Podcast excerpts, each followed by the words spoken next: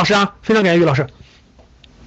我们有九，现在有一千教室里有一千零三人了啊。今天正好是因为今天星期天，然后呢，这个明天星期一了，没时间了，我就正好抓这个五十分钟吧，四十分钟给大家分享一个啊。今天是九月十三号周日，呃，我把两个主题呢放到一块了，也省得大家两天上了啊。第一天是咱们第一个主题是五幺社保的创始人呃于清泉于老师给大家分享了一下五幺社保的行业商业模式，包括社保的一些专业知识。呃，五幺社保是拿到 A 轮四百万美元的一个高速发展的公司，呃，这个公司我觉得我我非常感兴趣啊，我我我想做股东，我就直接表达了哈。这个这都讲完了，第二个主题，那我给大家补充大概四五十分钟的公开课的内容啊，大家公开课内容，呃，三个主题吧。第一个主题，因为大家都比较关心这个投资理财相关的形式哈，投资理财解读就是最近。投资理财行业有一个非常重比重要的变化，就是 P2P 行业正在发生地震，啊，正在发生很重大的地震。第二个就是从白领的投资逻辑来看，有哪些逻辑？我们很多人非常关心这个问题，啊，然后我说一下这个九月份的投资理财高级班的一个宣讲，高级班的一个宣讲啊。好了，嗯，对，我先交流交流啊，我们教室里，我们现在教室里这个。有已经投了点钱，不管多少钱，不管多少钱，就已经投了点钱进 P to P 的，打个一我看看，就不管多钱，哪怕一百块钱也算。哇塞，这么多呀！怪不得 P to P 这两年发展这么火呢，原来你们都是贡献钱的是吧？还投了好几万呢是吧？哇，好厉害啊，好厉害，好厉害！好了，这么多人投了哈，我们一千多人里头，我估计敲的这将近占到百分之二十了。嗯，好了，这个说一下啊，这个对 P to P 的态度，我一直都是保守态度的。我们好多学员都知道，我们好多学员都知道，这个呃，我们的学员我基本都交流过啊。我说 P to P 是保守态度，我不建议碰啊，不建议这个这个参与，无论是工作还是往里投钱，我都我都其实不太同意。然后呢，这个工作还好一点，就不更不能自己投钱。我一般收购，我说 P to P 你一定要参与，你就参与两个。啊，一个是这个这个这个，呃，平安的中国平安的陆金所的，对吧？稍微参与一点。第二个就是蚂蚁金蚂蚁金服的，这钱稍微就是安全性高一点。所以大家看，最近的这个整个这个金融领域啊，有一个重大事件，大概是从七八月份就六七八月份就开始了，就是 P to P 行业发生了一个重要的地震，知道不知道？大家知道的打一，不知道打二。就 P to P 行业发生最近发生了重大地震，大部分人都不知道。对我敢说，大部分人都不知道。所以你看稀里糊涂的多少钱现在在里面了啊？看好啊，P to P 行业发生了一个非常重要的一个一个一个波动啊，非常重要的波动。今年呢，从我先我先说一下这些事情啊，然后再说那啥。呃，因为因为我有关注了十多年财经新闻的习惯，所以说我就每天都会花一点时间关注，所以这些新闻都知道。今年啊，从六月份开始。我就有一次，我就接了我们一个学员的电话，我们格局的学员各个行业都有啊，我们叫做我们各个行业的这个叫做情报员哈。然后那个这个这个其他城市啊，还不是深圳，别的城市的我们的学员就打过来电话了，啊，就说他们在一些这个 P to P 的公司呢，就就被那个公安局的那个经侦就全部就把高管就抓走了，抓走以后呢，就直接那个就是想保释的话就交几百万，没有几百万就不放人，为什么呢？因为金融。严格意义上，从法律上说，P to P 确实属于是，就是它属于是打擦边球，大家知道吧？就金融领域是需要审批的，不审批是不能办的。而 P to P 呢，又属于是把大量的小众的钱汇起来去做放贷，这事极有可能就是非法集资，跟非法集资离得特别特别。其实说白了就是，我跟你说吧，换一种说法就是非法集资，换一种说法就是互联网金融，其实它就一回事儿。大家听明白了吧？就是也也有人把它忽悠成众筹，但是不管怎么说，不管怎么说，各位，这个非法集资的嫌疑是非常非常大的，本来它就有巨大的风险，再加上这个很多这个创办 P to P 公司的人，可能本身就抱着不正常的目的，大家听懂了吧？就是他本身这个事儿就是打擦边球的。啊，一如果属于大家不是这个现在万众创业大众创新，稍微稍微还放开一点。其实很多公司早就应该早就查了，再加上这个这个倒跑路的公司特别多，这第一。第二呢，很多这个创始人本身就抱着抱着不正当的目的去做这件事的，所以说就很多就确实发生了很多问题。那国家前一阵呢，在这个金融管理方面的部门也开过一个会，对吧？大家可能很多人不知道，也开了个非常重要的会。这个重要的会呢，就是这个这个这个，就是说要监管这个互联网金融呢，重新纳入监管，就是就是用一种别的方式做监管，并且呢，重点要整治 P to P。所以说呢，这个从六月份开始，大家看六月份深圳其实很多城市都已经开始了，像六月份像中兴富邦被警方停业，七月份什么腾腾聚什么等等的七天内清盘还清资金。德安利贷被抓了，大部分员工都被抓呀。这是我不敢，我从来都不敢建议你们去 P2P 行业。我格局的学员，我从来都不建议过。为什么？那要抓一块抓的，要出风险。你想想，我举个例子，大家，我为什么不敢建议你们去当的员工？大家听好了，你是一个 P2P 公司的员工，结果你的销售能力差，反而是优势了，真的是塞翁失马焉知非福。大家懂我说的啥意思吗？如果你销售能力差，结果你就开发了三个客户，也没多少钱，最后公司倒闭了，哎，也就这点小事对吧？三个客户抱怨你，结果你的工作能力特别强，你是个特别牛的人，结果你开发了一百个客户，一个客户投了一百万进去，一个亿，各位，公司跑路了，我我问你，这一百个人不把你剥了皮吃了吗？听懂了吗？能听明白吗？来，能听明白的打一，听不明白的打二。你们知道这民间借贷的销售人员，民间借贷的销售人员做的好的，最后真的有的人都逼着自杀的，真的。我问大家，别人是不是信任你？这一百个人是不是信任你才把钱扔给你的？我问你，是不是基于你的信任，基于对你的信任，然后才把钱投的公司的，对不对？但是你对公司并不了解，你对公司的商业模式到底违不违法，这个钱到底去哪儿了，你并不知道，对还是不对？懂了吗？对的打一，不懂打二。所以，为啥你们找工作的时候找的那些工作根本产品都不靠谱，你就去干去了？最后什么又又得罪人，自己还没有成就感，最后还一堆人找你麻烦，是不是？叫你去乱做，任何行业都得做靠谱的产品啊！像我们五幺五幺社保呀，像我们格局商学院呀，都是靠谱的产品。你去做不靠谱的，你想想你危险大不大？你还特高兴，一个月赚几万块钱，还 happy 的不知道 happy，你都不知道过个一两年出事你就你都不知道咋回事所以大家明白了吧？销售能力强和弱，个人能力强和弱，有时候是优点，有时候是缺点。进错行业，做错产品就是缺点，懂了吗？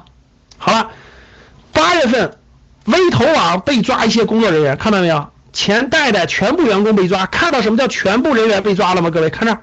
全部员工被抓，看到了吗？有一个算一个，直接抓，算非法集资。我跟你说，我们那个，我们我们有个学员说的，我们有个学员说的，那家公司一抓了，经监局想想保释吗？九百万交不出九百万，根本连保释都不了，未来等着判刑。员工也有责任，你想想吧，你说你还敢胆还大吗？前海创投全部员工被抓，看到了没有，各位？全部员工啊，你只有一个算一个，连前台。国香资本包括高管在内的所有员工被派出所带走调查。金融行业风险真的鱼龙混杂，各位别看这个赚钱，那个忽悠你，这个忽悠你，风险很高很高的，懂了吗？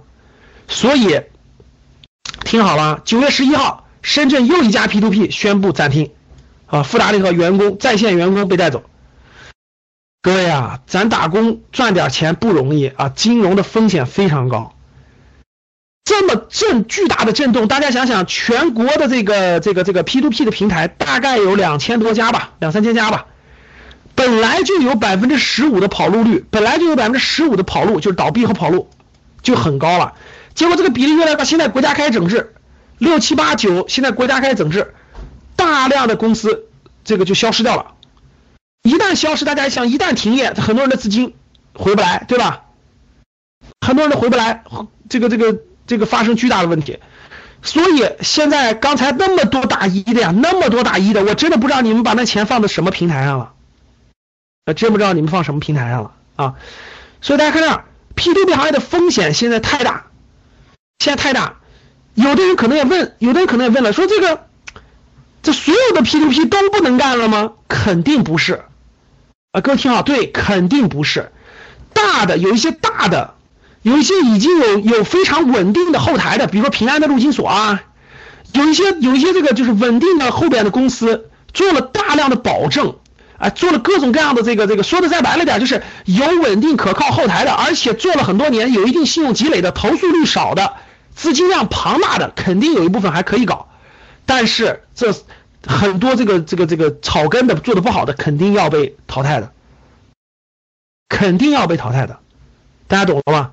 所以我想说几点啊，第一点，目前你们还有钱在 P to P 行业放着的，我觉得还是要慎重啊，还是要慎重。呃，这个这个该取回取回，该那个。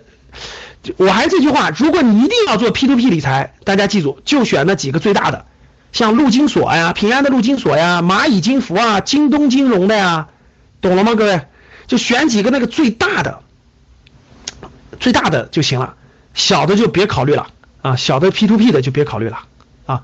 余额宝是货币基金，余额宝不是 P to P，懂没行？懂了吧？余额宝是货币基金，稳定收益，那个风险。没有收益比较小，懂了吧？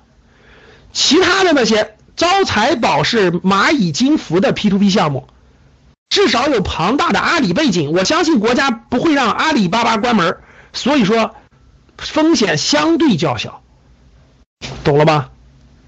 其他的别问我了，自己决定啊！你问的那些很多我也不知道，我也没听过，自己决定。OK。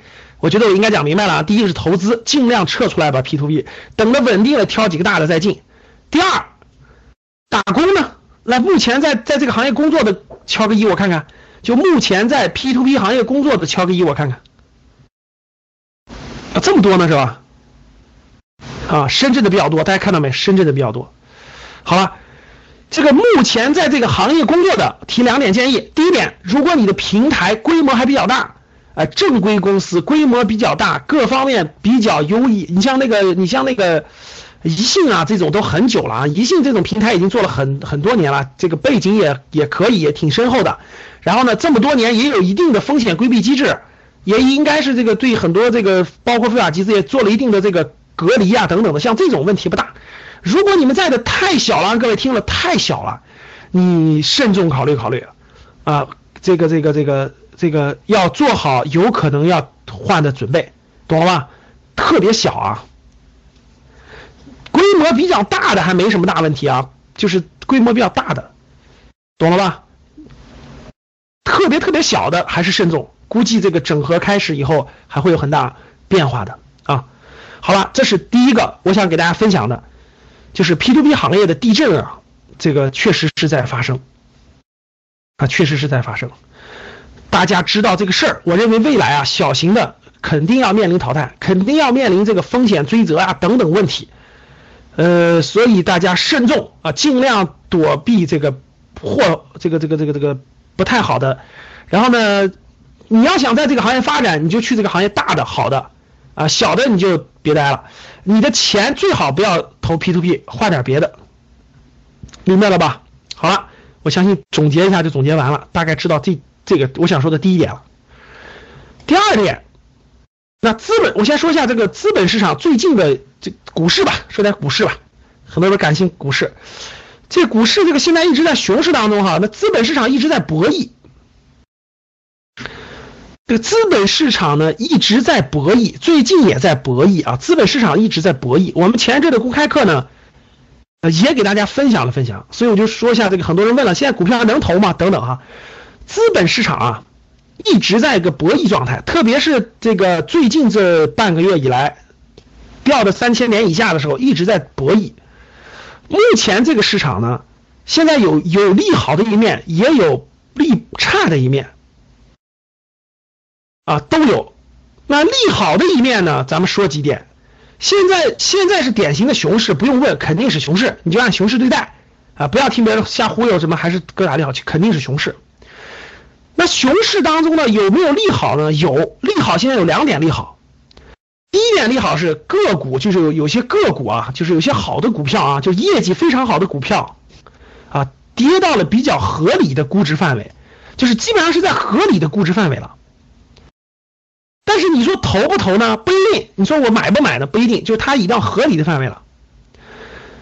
第二呢，就是政策呢不断的出支持性利好，就现在政策也在不断的出政策性利好，所以我调我正好这个我做个调研啊，我做个调研，这个这个这个这个各位啊，这个认为我做个调研啊，第一个是认为认为股市完了，可千万别碰，完了千万别碰。听好了吗？打一，待会儿打啊。认为这个这个有戏的，认为有戏的打二，打二。来，我看看情况。来，你认为千万别碰啊，千万别碰，完了，真的完了，没戏，还要跌。认为有戏打。大家看到了啊，一二的比例差不多，证明了什么？没到底呢，没到底呢，证明没到底呢啊。啥时候一占到百分之八十了？啥时候一占到百分之八十了啊？都绝望了，大部分人都绝望了，都懒得理了，账户都从来不碰也不看也不关心了，就到底了。现在这个这个有信心的人还是太多了，还没到绝望了。好了，利好是第一啊，个股跌到合理的范围内，确实有一些个股已经已经跌到了合理的范围内啊。第二，好政策在不断的出出台，确实国家在不断的出台对股市的利好政策。啊，确实在不断的出，这是利好。但是负面的负面的情况啊，负面情况是什么？我想说几点。第一点，技术面上面就是整个资本市场的技术面上面熊市进行中啊，无论是 MACD，无论是这个这个这个十日线、二十线、三十线等等，我们理财课讲的所有的技术面都是熊市状态啊，都是熊市状态，就技术。股票市场有三个分析，大家知道，第一个是价值分析，就是价值有些公司已经出现价值了；第二是趋势分析，对吧？第三个就是技术分析，三大分析状态来看啊，现在这个技术分析全面不支持牛市，就还是熊市，不能碰。第二呢，就是 A 股整体估值还是太高了，各位，整体估值啊。个别板块、个别内容比较便宜了，但是整体还是太高了。大家去看看就知道了。还有那么多上百倍市盈率，还有那么多垃圾公司市盈率过五十倍的，那些都是垃圾公司，根本就太高了太高了啊！创业板现在跌到现在还在六七十倍估值呢，所以整体估值还是高啊，还是高啊。第三，信心还没有恢复，大家看到了，刚才打一打二的。打一打二的啊，有打一的，也有打二的，这个信心没有完全恢复。呃，很多人的钱都确实是这个，特别是这个杠杆杠杆以来，就融资融券借钱以来，很多人把本金都亏光了，很多人把本金都亏光了，所以说信心远远没有恢复，远远没有恢复。但是你说，你说市场缺不缺钱？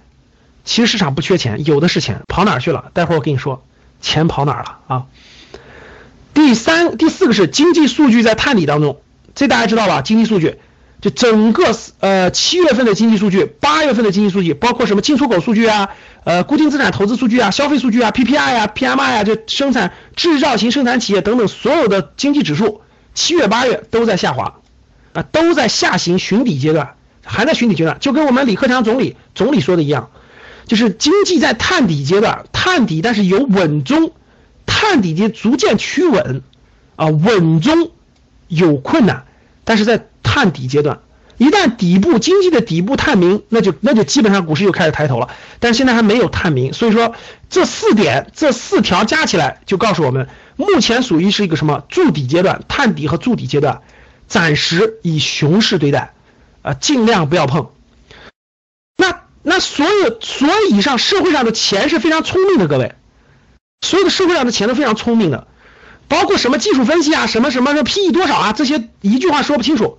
我们投资理财课到时候再详细说。大家看这儿，其实资金是非常聪明的，各位，资金特别聪明呢，它去哪儿了？各位，其实虽然消失了几万亿的资金，但是社会的上的资金是非常庞大的，这点大家知道。钱去哪儿了？钱去货币基金了，说的没错，和债券基金啊？为什么？这里面有两个，第一个是货币基金，第二个债券基金。为什么去货币的多？因为债券基金它有申购，它有时候不允许申购。货币基金都是开放的，随时进随时出，所以货币基金等同于活期存款，就是相当于是拿了个定期存款利息，活期存款。余额宝就是货币基金，大家懂了吧？所以货币基金的申购，大家看新闻，突然增大了非常多，现在多了几上万亿，大量的资金流向货币基金。呃，我昨天看一个新闻，就南方基金，南方基金有一个基金在股灾之前是七个亿的规模，是七个亿的规模，啊，就这三个月的时间增加到了七十个亿的规模，七十个亿。其实它是什么？货币基金啊，场内货币基金持续扩容。持续扩容，南方理财今年是增幅就增幅非常大，涨了十倍，就资金都跑到货币基金去了。其实我跟你说，牛市一旦确认这些资金二码，我跟你说两分钟就能从从货币基金转到股市，你信不信？现在缺的就是这几项，这几项如果能转的这两项，各位听好了，能有两项能转过来，立马就熊转牛，很快的。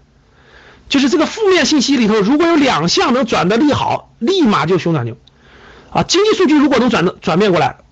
或者估值估的已经跌的特别低了，所以说最好再来几个大跌，越快越好。跌的底其实也是利好，它利空就变成利好了，懂了吗？或者技术面发生变化变化，只要这两这里头再有两个发生变化，立马就熊转牛。我跟你说，资金立马就全跑到股市去，信不信？真是这样。因为什么？因为大牛市的需求还没有变啊。大牛市为什么有这个基础呢？大牛市有几个基础，我说一下。第一个基础。货币大，货币不可能紧张，必须宽松，对不对，各位？我问大家，未来五年你觉得货币是紧张还是宽松？就是社会上的钱会越来越多还是越来越少？回答我这个问题。回答我第一个问题，你觉得未来五年社会上的钱会越来越多还是越来越少？毫无疑问，一定是越来越多了。第二，利息会越来越低，存款准备金率会越来越低啊。第二，国企改革完成了没？各位，国企改革完成了没？上市公司有一千多家国企，改革完成了没？没完成啊，需要牛市的配合呀，对不对？第三，注册制推出了没？注册制资本市场的战略新兴版推出了没？都没推出啊，所有这些重大政策都没完成的呀，所以牛市的需要还是存在的，还是存在的啊，所以说这个我们希望，期望和希望啊未来最好是推倒重来。就前一波牛市给它推倒了，咱重新来，跌的两千点去，咱重新来也是好事儿，啊也是好事但是暂时，暂时先别碰了，暂时我我已经说了啊，没转变的，没转变的，啥时候转变？不知道，等吧。那大量的资金流向货币基金，大家看到了吧？大量的资金流向货币基金，所以这就是目前目前的这个资本市场的一个博弈状态，现在就属于这么一个阶段。明白了吧？现在就是一个这么阶段，懂了吧？好，刚才说了 P to P 的现在的现状，也花了点时间说了说资本市场目前的现状。这个白领啊，教室里的是不是都是白领？这个现在这白领的定义呢，也也是千千叫什么千差万别了，是吧？什么叫白领？过去一个月收入五千块钱就叫白领，现在在一线城市。都不叫了是吧？很多都叫蓝领了，很多叫灰领，对吧？很多叫红领，都都变了啊。这个这个很多家庭啊，其实是有一定的这个资金储蓄的。两种情况，第一种情况是买房子买完了，就是因为中国呀，因为大部分人就是中国除了一线城市北上广一线城市以外，其他城市的房子也没什么压力，也不贵。这个。很多家庭买完房买完车以后啊，确实有大量的资金还是需要做投资理财的，这个确实是一个非常重要的需求。那还有的家庭呢，没有买房子的，暂时也买不起，但是有点钱的，肯定有这个需求，对不对？有投资理财的需求，对吧？那我问一下教室里各位，这个这个，有这个投资理财需求的打一，没有的打二，我看看比例。咱就不讨论白领了，咱就说投资理财需求。其实大家看到，很多人还是有的。打二的基本就是月光一族，是吧？老师，我月光一族，我没有积蓄，我就我挣的钱就花掉，挣的钱什么租房子什么各方面花掉，我根本就没有积蓄。这可能不可能？非常可能。正常不正常？也正常。这不同的阶段，不同阶段。但是有的就不是啊，有的呃夫妻俩对吧？两个人一起这个家庭的收入啊，有一个人挣钱花，另一个人攒起来，一年能攒个几万块钱，慢慢慢他积累下来就是一笔不小的几十万的资金。那这个社会上是这样的，各位，我相信不用多说，就是如果你想活得发展的好，那那那那最那个那啥的肯定是创业，毫无疑问啊，第一肯定是创业，我大胆创业，我肯定赚大钱，对吧？但是创业，咱已经说过了啊，一百个人里有十个敢创业的，有一个成功的，这大家认同吗？这大家认同吗？创业肯定是最那啥的，改变生活、改变收入的。但是有一百个里头只有十个人敢动手的，一百个人敢，一百个人里有有九十个敢想，只有十个敢动手的，只有一个能成功，认同吗？大量的人他创业走不通啊，那怎么办？那我不创业，难道我就不能收入高点了？我就不能生活更好点了？我就不能财富自由了？第二点是啥？第二点我告诉告诉大家一个正常的。第二点是什么？第二点要加入创业型的公司，成为高管。我不能当那个领头的，太难了。我就我就成为创业公司的元老级员工，我就好好打拼了。未来打拼成高管，给我十年时间，伴随着创业型公司打拼成高管，这肯定也是可以的。这肯定比这个容易多了，懂了吗？一百个里头，一百个里头有有有一部分在体制内混着呢。有一部分在这个这个传统行业瞎混呢，一百个里头，我跟你说，有有三十个敢去新兴行业的，有三十个敢去新兴行业的，敢去创业型公司打拼的，最后大概有十个能成为高管的，就是那就是公司行业也选对了，企业也选对了，最后打拼成高管了。经过十年，百分之十，这条路能不能走得通？当然能走得通了。现在的企企业创业真成功了，要股票有股票，要期权有期权，要年薪百万有年薪百万，这不都很正常吗？满大街都是这样的。这是第二条路，各位记住，这是第二条路。第三条路是什么？第三条路是那老师，我我我我的学历也非常好，我的背景也非常好，各方面也非常好。我去五百强的大公司，各位听好了，我去五百强的大公司，哎，我去特别好大公司，我们夫妻俩都在大公司发展。啊，要年薪有年薪是吧？各方面收入也还可以，这排第三。为什么？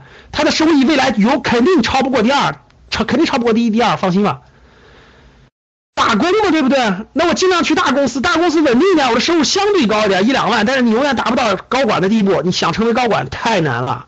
各位，我问你们，第三点里去这种大公司成为高管容易还是难？容易还是难？认为容易的打一，认为难的打二。很难的，哪有你想象那么容易，对吧？啊，混个十年就成高管了。五百强里都是人精，一个比一个精，都是金巴牛。你还想超过金巴牛？不可能，明白了吗？一二三，要能力有能力，要情商有情商，你怎么超过他？这还这还需要好背景呢，这还需要好背景呢。没有好背景，你能进去吗？没有好背景，你能你没有你没有你没有九八五二幺幺的本科研究生，你能进去吗？对吧？吴老师还除了这还有啥？其他的就不在我的讨论范围内了，不是咱们不是咱们一个概念体系的，人家是体制内的。你看一百个里还有很多，人家是体制内拿稳定工资的啊，人家是这个这个这个这个这个这个事业单位的等等等等，咱就不提了，咱就不提了啊，这就是这就是另一条路，这就是另一条路啊。其实大家想想，就这几条路，你不创业，你不那啥的，那你收入高了以后，那还有啥？不不管你做其他的，各位还有一条就是你肯定要投资理财吧。你要你要，其实各位听好了，年轻的时候你说老师我二二十来岁我一定要投资理财吗？其实听二十来岁其实不用投资理财，各位听好了，二十来岁最好的投资理财是干嘛？我问大家，二十多岁最好的投资理财是干嘛？二十来岁啥也别考虑，投的你自己头上学习呀，这自己什么都不懂，书也不看，人脉要人脉没有，这个这个这个自己还不学习。投时间去学习，学习有很多种方法，不是学习就是考研，学习就是拿个 MBA 证书，那一点都不重要。学习是有时间去给自己充电，有时间晚上坐在电脑跟前来格局学习，这就叫投资。有时间去参加一些行业聚会，参加一些论坛活动，参加一些高水平人的聚会，这就是投学习。有时间。拿钱去买时间，懂了吗？然后拿时间去读书、学习、参加高质量的、有水平的聚会、论坛活动，这不都是投资于自己吗？二十多岁你不干这事，你干什么？你觉得二十多岁买个股票，然后你就发财了，你就能变成千万富翁了？赶紧拿脑子别进水了，敲敲脑壳。二二十多岁时候正好是投自己的时候，懂了吗？学习为主，各种方面学习有很多种方法，不是让你去死读书，这点不展开了啊。MBA 就别学了，MBA 就别学了，没用。现在的 MBA 都是都是刚毕业没多久的小孩上的，花那么十几万二十万没用，你就记住，别乱学了啊。看那儿，创业，这个这个。那你说我老师，我三十多岁了，各方面基础已经打好了，对吧？无论我是在五百强，哎，我还是在这个创业型的公司当高管，我还是这个创业有成，你当然要投资了，你当然要投资你自己了。那家里头家里头两个人，对吧？两个人都稳定工作，呃，也有一定的积蓄了，当然要投资理财了。投资理财有很多很多需求，对吧？大家看屏幕上这么多的，是不是都能碰呢？对吧？我有一个小的视频，我以前稍微讲过一点点，有一个小的一个公开课，原来稍微讲过一点点。我问大家，储蓄储蓄算储蓄算不算投资理财？很多人都很多都想感兴趣，对吧？储蓄算不算？银行理财、国债、黄金、白银、不动产，你们知道不动产分这么多吗？不动产有七十年产权的住宅，有五十年的商铺。你知道有什么差别吗？那差别大了去了。说个最简单的，你知道七十年的有什么，五十年的没什么吗？不动产的商铺、不动产的商住楼、信托、期货、保险、贵金属、原油、域名、商标、不动产的写字楼、商住、股权，像刚才我想投股要社保就是股权、债券、期货。基金、P to P、股票、债券、期货，这多多了两个。各位，这么多，因人而异。还有古董，好多没说的，对吧？还有古董啊。其实各位，其实你别看多不多，各位这里面多不多？艺术品对吧？多不多？很多。所以你就感觉哇，这里面还有外汇，对，还有外汇。有人说对了，还有纸黄金，还有字画，还有灵地。哎呦，真是特丰富哈！再补充补充，还有啥？还有啥？还有墓地，草墓地的是吧？行，还有啥？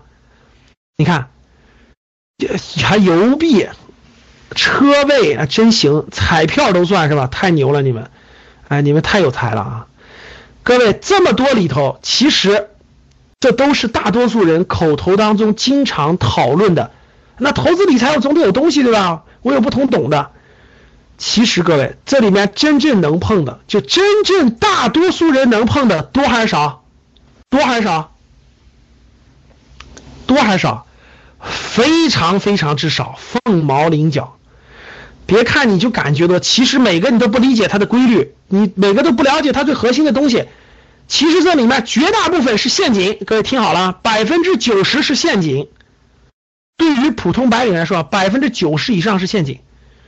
真正能投的凤毛麟角，啊，凤毛麟角。真正你能把控的，那更是凤毛麟角。每一个都不一样，每一个都水都很深，每一个都这个都不同。每一个都有它的规律所在，每一个都代表着几项东西。第一个风险，它到底是低无风险的，它是无风险的，还是低风险的，还是中低风险的，还是高风险的？每一个不一样。第二，他需要什么样的水平？他需要什么样的能力？有些就不用动脑子，有些不用动脑子就可以参与，有些就需要低脑子的，就需要稍微动动脑子，有些需要绞尽脑汁儿。需要花大量的时间研究的，这是这这是风险，这是技术。这第三心态，有些心态就是有些东西的心态就是有的人的心态就是我不能承受任何亏损，我不能承受任何风险。有的心态就是我只必须短期，有的心态就必须长期，我一定要有长期持有的心态。有的心态就是我一定要有这种这种这种十年甚至二十年的更长远的心态。这些如果。不了解，就是你不了解了，你不了解了整个他需要什么样的投资能力，你不了解了它的风险情况，你不了解了它需要什么样的心态？其实每一种都是都是坑，各位听好了，每一个都是坑，真的是，你不了解它就是坑，你了解了就不是坑。我随便讲一点，我随便讲一点字画啊，我就讲一讲我我自己亲身经历的故事吧。我希望对你们有所启发，好不好？我就讲讲字画。各位听好了，我就讲一个字画。我们以前啊，以前我就给你们讲真实的故事啊，名字我就不讲了啊。呃，以前工作原因吧，认识一些 LP，LP 就是特别有钱，给基金出资的人啊，我就见到过五个五个核心的有钱人，身价基本都过亿的啊。他们一起开会在商量一个事儿，我为什么能参与呢？因为其中这五个人里头有一个人我认识，认识是属于这个这个这个这个呃关系比较熟，然后就参与过他一两次这种会。他们五个人，他们五个人，他们五个人挑了一个画家，就挑了一个画家。这个画家大概四十五岁左右，四十五岁左右。这个画家已经是经过自己的努力了，四十岁已经是这个四十五岁，已经是画家协会的什么会员啊，就已经有了这个基础了。但是他的画绝对不就是没人买的，也没什么大知名度。但是他第一他有这个根基，第二他积累了这么多年，然后有一定的根基了。这五个人商量就怎么做的呢？看好了，总共这五个人总共出钱凑了五千万，听好了，凑了五千万。这五千万干什么呢？成立了一个，这五个人成立一个小基金，啊，成立小基金。我给我给我们的 VIP 学员和高级班学员讲过，讲过，成立五千万，然后干什么呢？让这个画家，未来这个画家，未来这个画家，十年内就五年内，他所有的行踪，就所有的行动都他们都包了。啊，要参加，先参加国际上的画展，就从外围打入内内部，先参加国外的画展，啊，在每一次画展上都用这个基金，这个基金是背后的啊，没有谁都不知道啊，用这个基金去花一点钱，去在这个画展上买的买掉他的画，啊，第一幅画可能花了五十万人民币，听好了啊，可能二十万人民币，就这样，然后在外部连续三年时间多参加外部的画展，在外部先把名声搞起来。懂了吧？把名气获奖啊，画种能拍出去啊，这画不断的升值啊，把这个名气先拍起来，慢慢慢慢慢慢转向国内的，转向国内的画展啊。这个画家每年已经约好了，每年只能画二十幅画，每年只能画二十幅画，听懂吗？然后慢慢慢慢参加国内的画展，在国内的画展里头，哎，每次画展这个人的画都会被买掉，每次画展这个人的画都会被买掉。都会被买掉，而且每次买的价格都会高一点，每次买的价格都比上一次高一点，听懂了吗？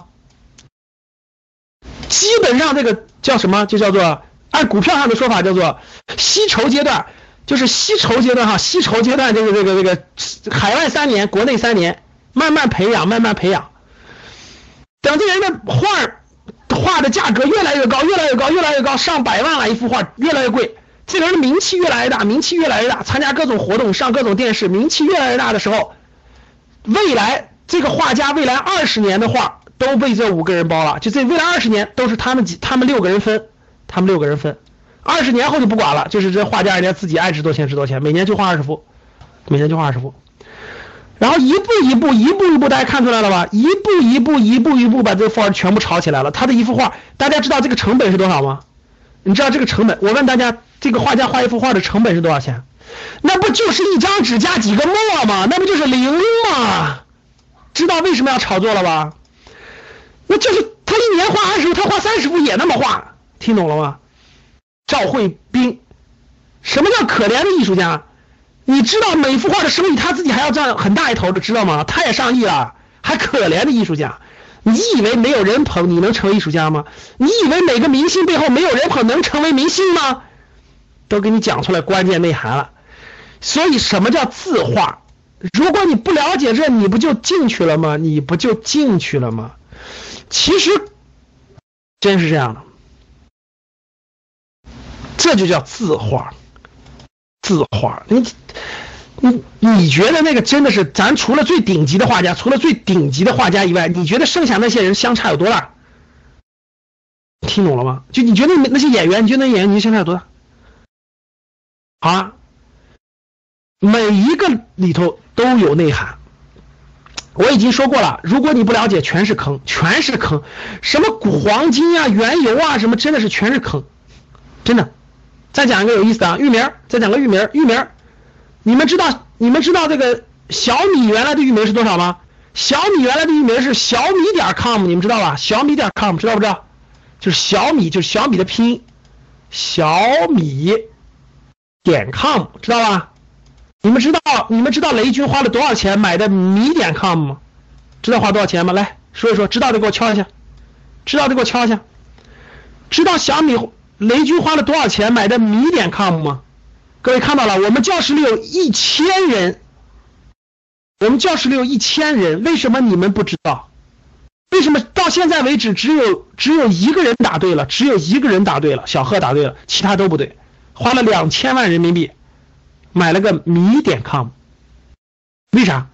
因为你因为你从来都不关心，结果突然有个人说：“哎，哥们儿，咱咱投资域名吧，投资域名能赚钱，你觉得你能赚钱吗？因为你从来都不知道别的域名值多少钱，为什么值多少钱？你凭什么能储备对域名啊？对不对，各位？”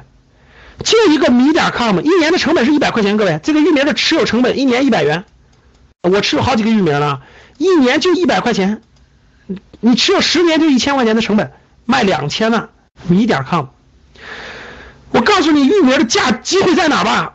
创业公司里拿到 A 轮，比如说五幺社保这种公司，未来它长大了，它一定要买。短域名，你在这些公司没有拿到 A 轮的时候，拿到天使轮的时候，你就把它的短域名都给它抢住了，未来你才有可能逮住一个两千万的域名。听懂了吗？就讲到这儿吧，不讲了，以后再说吧。商标，所有的都说完了，每一个都是坑，听懂了就是坑，不懂得规律，那就什么都白瞎。听明白了吗？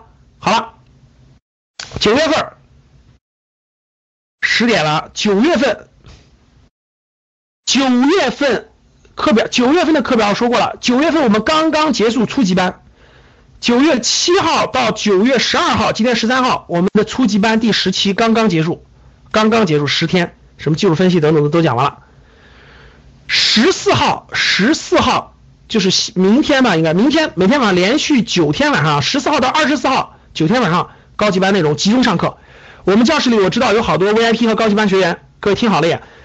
明后天呃，就是未来的一周内啊，高级班我是连续上课的，十天当中有八天的课都是黄金内容，滚动上，一定要来啊！高级班 VIP 学员，包括们，我说我说课程安排是什么？这九次课是什么安排？听好了，第一个家庭资产配置，就是家庭资产配置，家庭的资产应该怎么配置？在不同的档次，几十万的、上百万的应该怎么配置？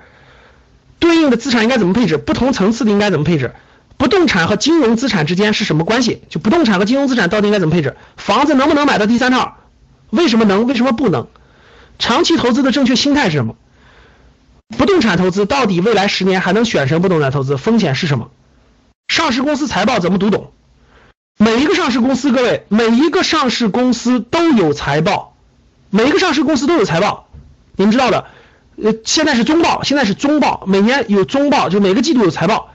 如果你能读懂上，巴菲特，巴菲特就干一件事儿，巴菲特就干一件事儿，每天就是看财报。巴菲特每天就是看财报，别的事不看，除了旅游，除了玩就是看财报。财报是一本故事书，如果你能看懂了，你会发现很多商业秘密的。真的财报报告里面隐含了很多不为人知的秘密。报告中的关键字指标什么？是我们财报，我找的是我们原来的财务总监给大家讲的。保险的产品，保险到底是不是投资理财？我问一个问题，各位，保险算不算投资理财？保险算不算投资？算的打一，不算的打二。问个问题，保险算的打一，不算打二。好，就凭就凭这点，大部分人理解错误啊。细节再讲，保险是一种消费，你要想靠分红险，想靠所谓的投资险理财，你大错特错了啊，大错特错了。以后再讲。所以估计很多人还买着。保险一定要买对的，保险是一个保障，不是进攻型产品，是防守型产品。对，保险到底分什么类别？到时候我再详细讲。另类投资，P2P 能不能参与？刚才我讲过了，P2P 短期内不能参与，懂吧？未来有好的平台，被备案、被国家金融办备案和认可的平台才可以参与啊。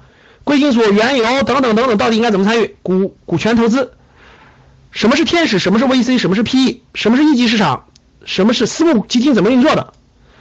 理财产品及债券产品，像现在大家就应该买一些债券、货币基金啊。理财产品到底应该怎么选择？重大政策解读，最近有哪些重大政策是跟资本市场相关的？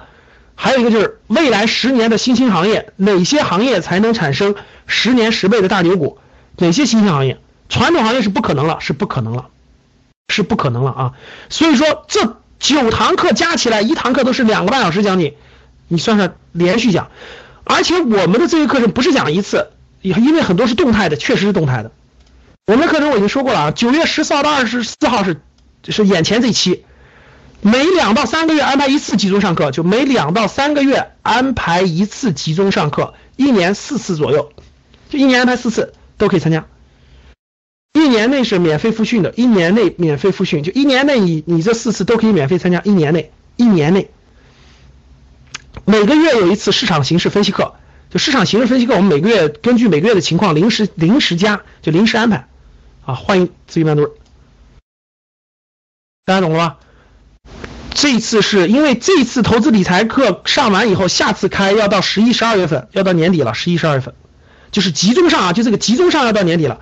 每个月会有一次解答的课，我还会上，但是这个就是集中到这次啊，有我们的嘉宾分享，有我们的其他讲师。好了，这个这是我给大家分享的内容啊，顺便做了一个高级班的宣讲，希望大家知道的。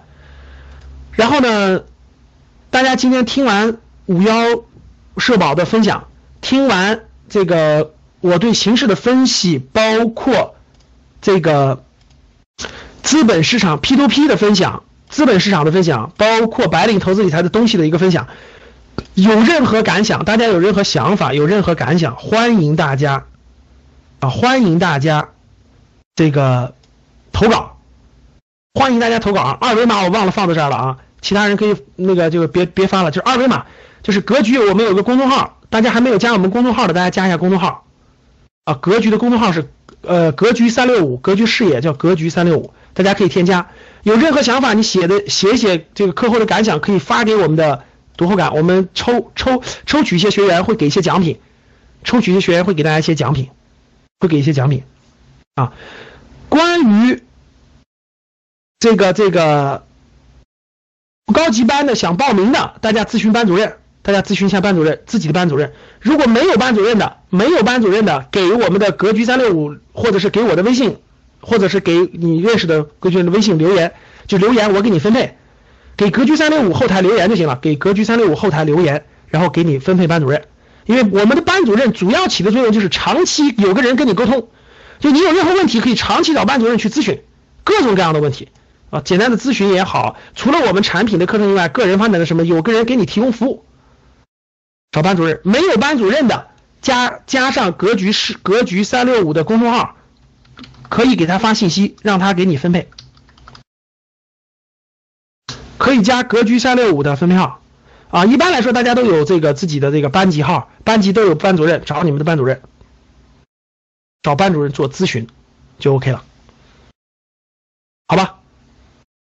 好的，今天晚上最多的时候也有一千零一十五人，我看有一千零一十五人，啊，非常感谢大家，非常感谢大家的参与，呃，欢迎大家这个这个常来吧。我们这个第一是每个月我们还是每每个月我们都会邀请两到三个拿到 A 轮投资的新兴企业的创始人的分享，啊，欢迎大家常来格局这个平台学习，这些都是。免费的，这些都是免费的，放心吧，这些都是免费的啊。这个欢迎大家常来这儿学习。第二呢，就是也欢迎大家，如果这个有这个需要的，有这个经济实力的，也欢迎大家参加经济条件呢，参加这个我们课程的学习。我们课程学习，其实我们课程有便宜的，也有贵的，不一样的，就是有分开的，结合自己的需求，好吧？好了，今天就到这儿，然后那个。八百多人呢哈，我就做了预做了一个预测了哈，做了一个那个宣讲了。嗯，九月份我们的重点就是投资理财，十月份是创业创富，十月份的重点是创业创富。我大概我大概整理了这个一些项目，就讲创业的，包括创业项目的整理一些项目，到时候给大家做分享，到时候给大家做分享啊。十月份重点是创业创富，九月份是投资理财，好吧，好嘞。放首音乐，我们今天结束，大家早点休息啊。